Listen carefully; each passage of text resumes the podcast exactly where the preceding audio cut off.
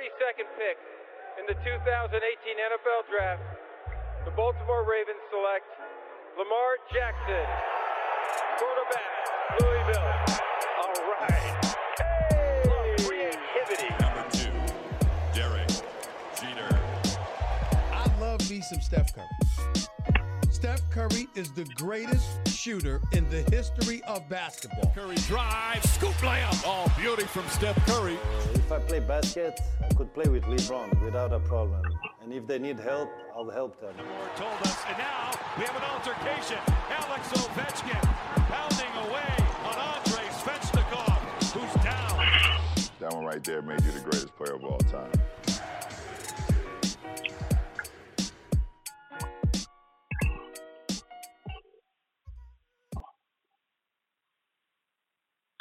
Toujours aussi, euh, toujours autant hypé à l'écoute de ce générique. Là, je, prends toujours autant de plaisir à, l'écouter et, euh, et, heureusement parce qu'en ce moment avec le confinement, c'est pas ça.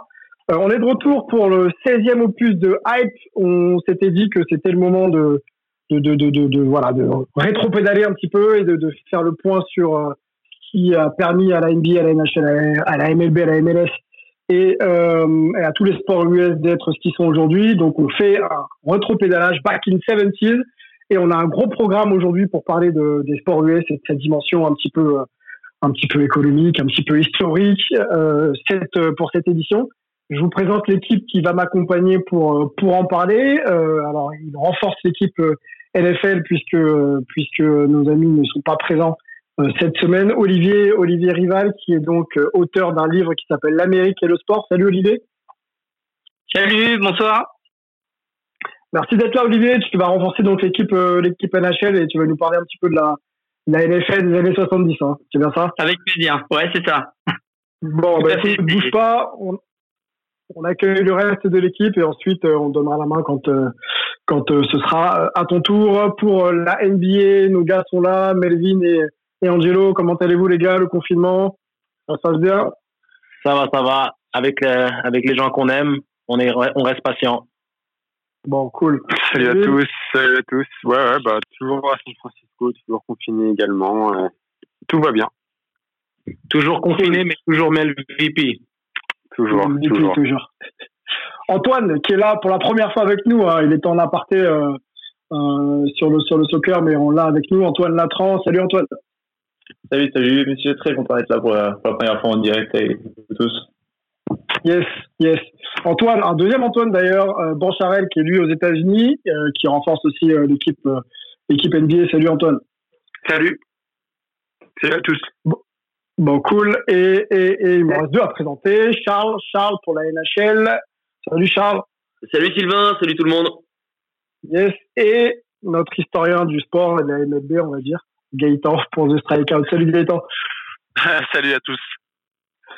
Bon, les présentations sont faites. Euh, petit rétro-pédalage, comme je disais, on part dans les années 70 et on va essayer de s'intéresser à ce qui a pu euh, aujourd'hui euh, générer autant de hype dans le sport US. Alors ça part forcément euh, d'un environnement, d'un fait, d'un joueur, d'une franchise, d'une petite histoire, d'une controverse qui a permis euh, voilà de, de, de, de, perdurer dans le temps. Je voulais qu'on prenne le temps justement de s'arrêter sur euh, sur le soccer. On va commencer par le soccer. On sait que c'est pas l'un des sports US les plus euh, médiatisés. les choses changent aujourd'hui, mais, mais à l'époque peut-être encore moins. Je voulais qu'on prenne le temps de parler un peu de cette, cette ligue, la NASL avec avec toi Antoine, qui était donc celle qui gérait et organisait un petit peu un petit peu le soccer le soccer à l'époque. C'est ça, c'était une ligue en fait qui avait à peine commencé, parce qu'elle a été formée en 68. Euh, et avant ça, il y avait aucune ligue professionnelle euh, vraiment d'ampleur un petit peu aux États-Unis. Euh, on a mis à le soccer après la Coupe du Monde 66, qui avait été plutôt bien euh, reçu aux, États-Unis en termes d'audience télé. Et, euh, et, donc, un, groupe d'entrepreneurs s'est dit qu'il fallait, le temps de lancer une ligue professionnelle. Il y a eu des tentatives auparavant avec notamment des équipes euh, européennes un peu, un peu exploitées en Amérique du Nord, mais ça n'avait pas vraiment marché. Et cette NASL sera un peu le, le pied d'élan du soccer aux États-Unis. Alors, il y a une première période de 65, dans le 70-75 euh, où c'est pas forcément une réussite. Euh, ça se développe petit à petit, mais euh, l'affluence est de 3000 personnes en moyenne. Euh, c'est des petites Mhm. équipes. Et tout changera en 75 euh, avec en, en en, 71 avec l'arrivée du Cosmos, avec l'arrivée du roi Pelé au New York Cosmos qui appartenait à Warner. J'ai une première question pour toi. Juste, ça représente plein de franchises la NASL à l'époque? Alors la NASL, c'est un, un hasard au niveau de franchise parce que ça a fluctué énormément. Ça a commencé à s'est remonté après. Euh, dire qu'au moment vraiment des clés, entre 78 et 80, il y avait quatre franchises. Et euh, ça tournait sincèrement et il y avait de nombreuses relocalisations parce que comme c'était un sport tout nouveau, euh, on ne savait mhm. pas vraiment quelle ville pouvait, à quelle population ça pouvait intéresser.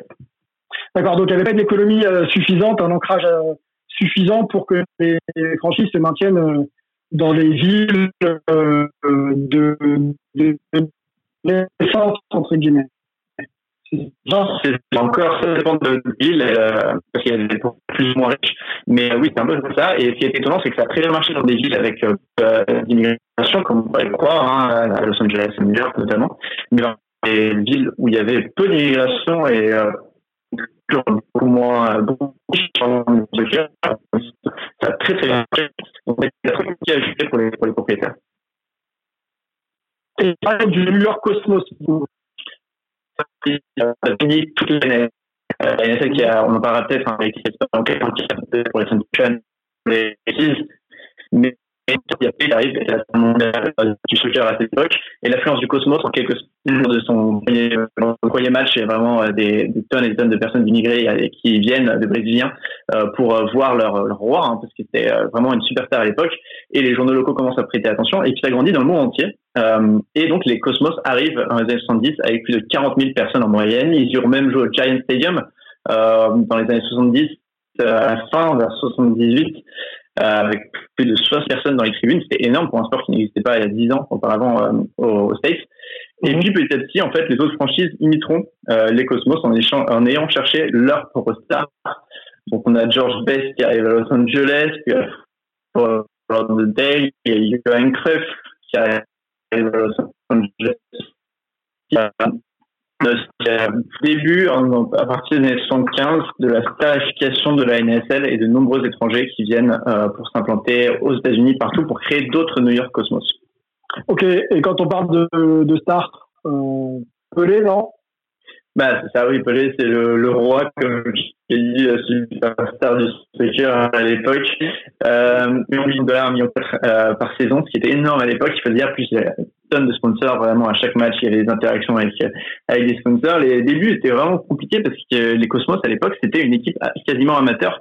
Euh, Justement, j'avais une question. Comment, est-ce que tu peux situer comment, euh, euh, euh, planétaire arrive Est-ce que tu peux resituer que la manière dont il est arrivé pour, Bien sûr. les raisons pour lesquelles il est arrivé? Alors à l'époque, il était euh, euh, déjà un peu âgé, c'était pas mais euh, il avait des problèmes financiers.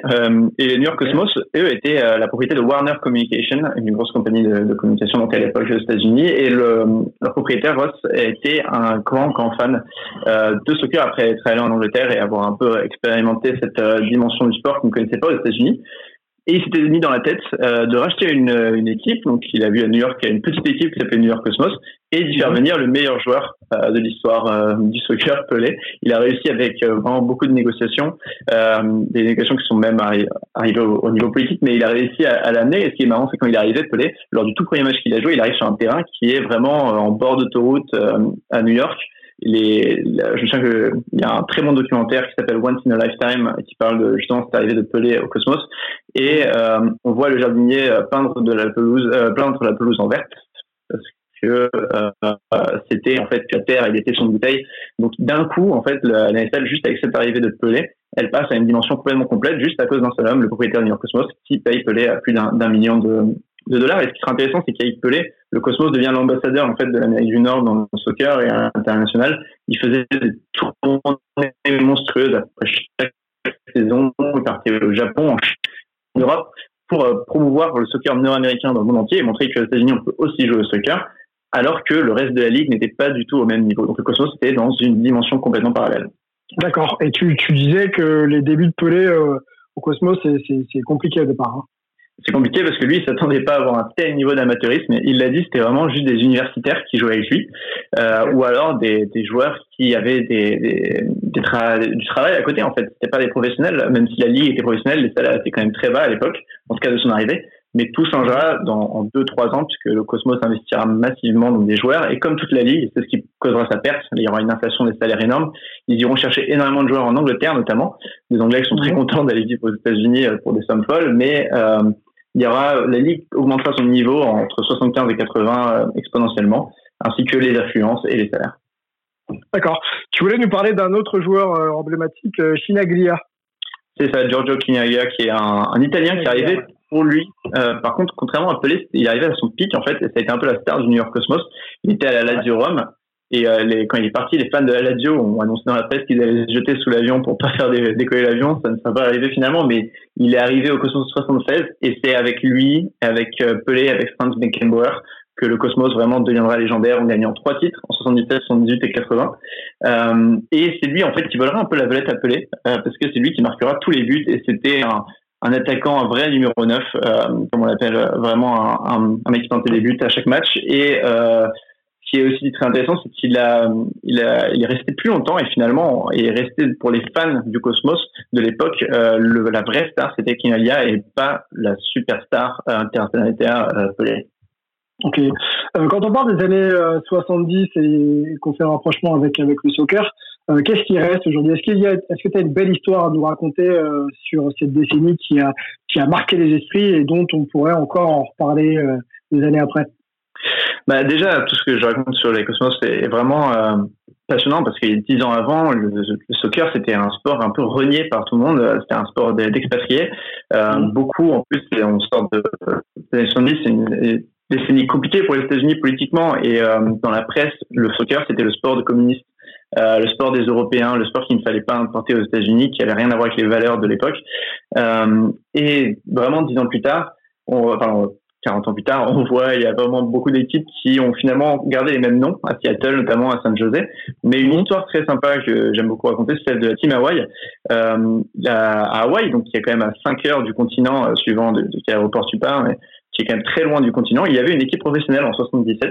Euh, une équipe qui jouait sous le, sous le, soleil de Honolulu et le problème c'est que il fallait beaucoup, il faisait beaucoup trop chaud pour y jouer déjà. Euh, la plupart des joueurs adverses se plaignaient que les situations étaient vraiment incroyables. Il y a un, joueur qui raconte notamment que ses chaussures fondaient sous la chaleur, mais il y a aussi le fait que Hawaii devait partir sur le continent et jouer 10 matchs d'affilée puis revenir à la maison parce que ça ne valait pas le coup de prendre l'avion tous les week-ends.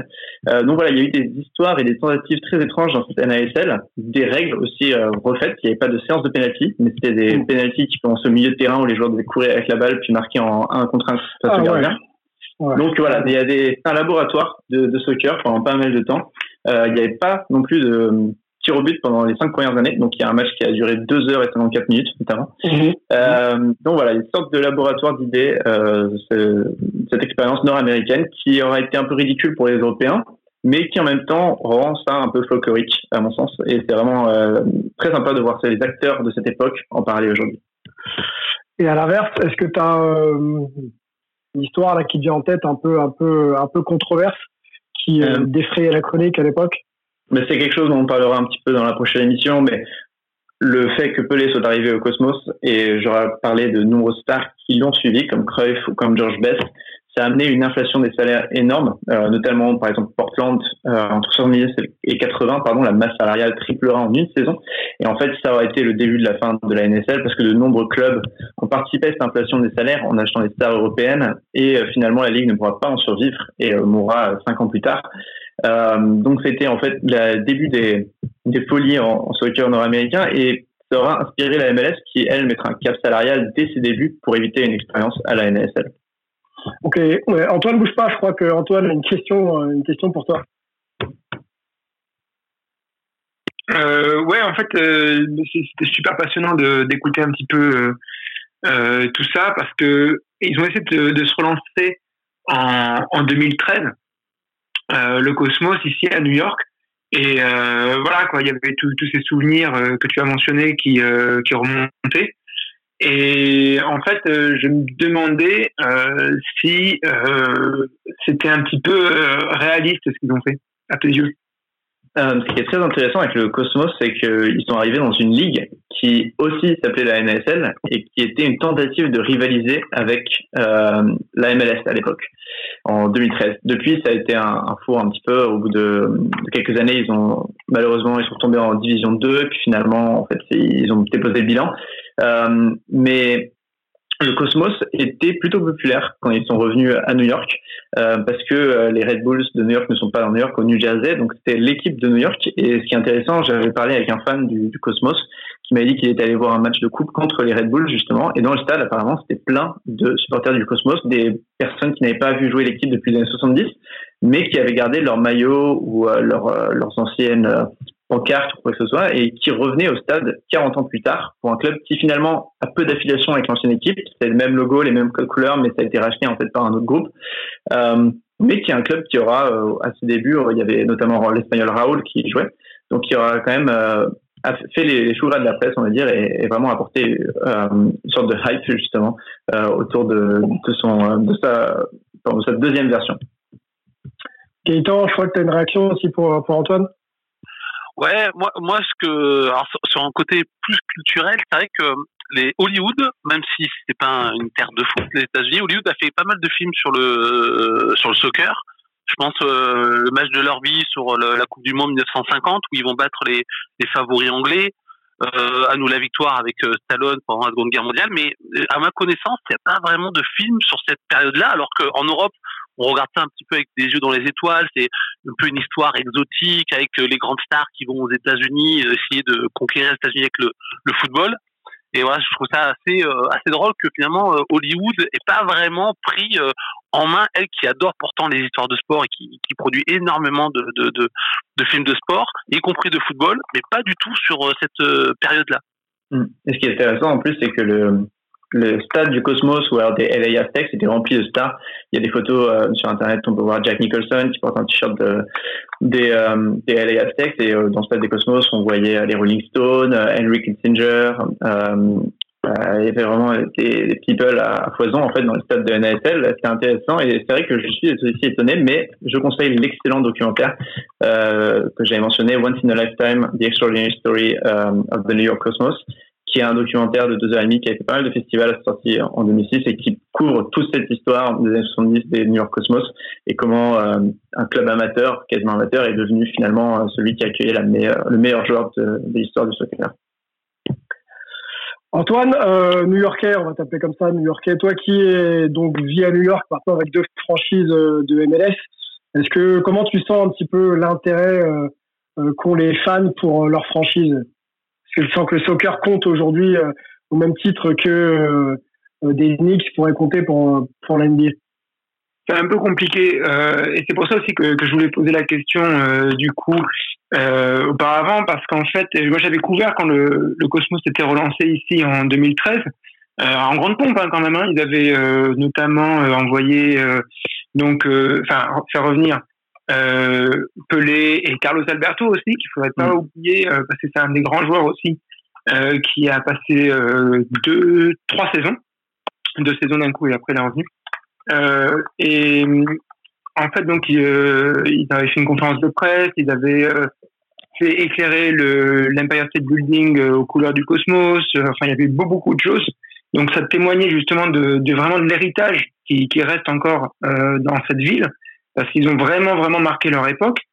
Euh, et notamment quand tu disais euh, le, le, record à plus de, de 70 000 euh, spectateurs, euh, enfin c'est fou quoi de penser que parce que même aujourd'hui ça reste compliqué, même s'il y en a qui y arrivent, pour une équipe de foot de d'amener 70 000 spectateurs dans un stade. Là, je crois qu'ils étaient à presque 78 000, c'était 77 600 et quelques.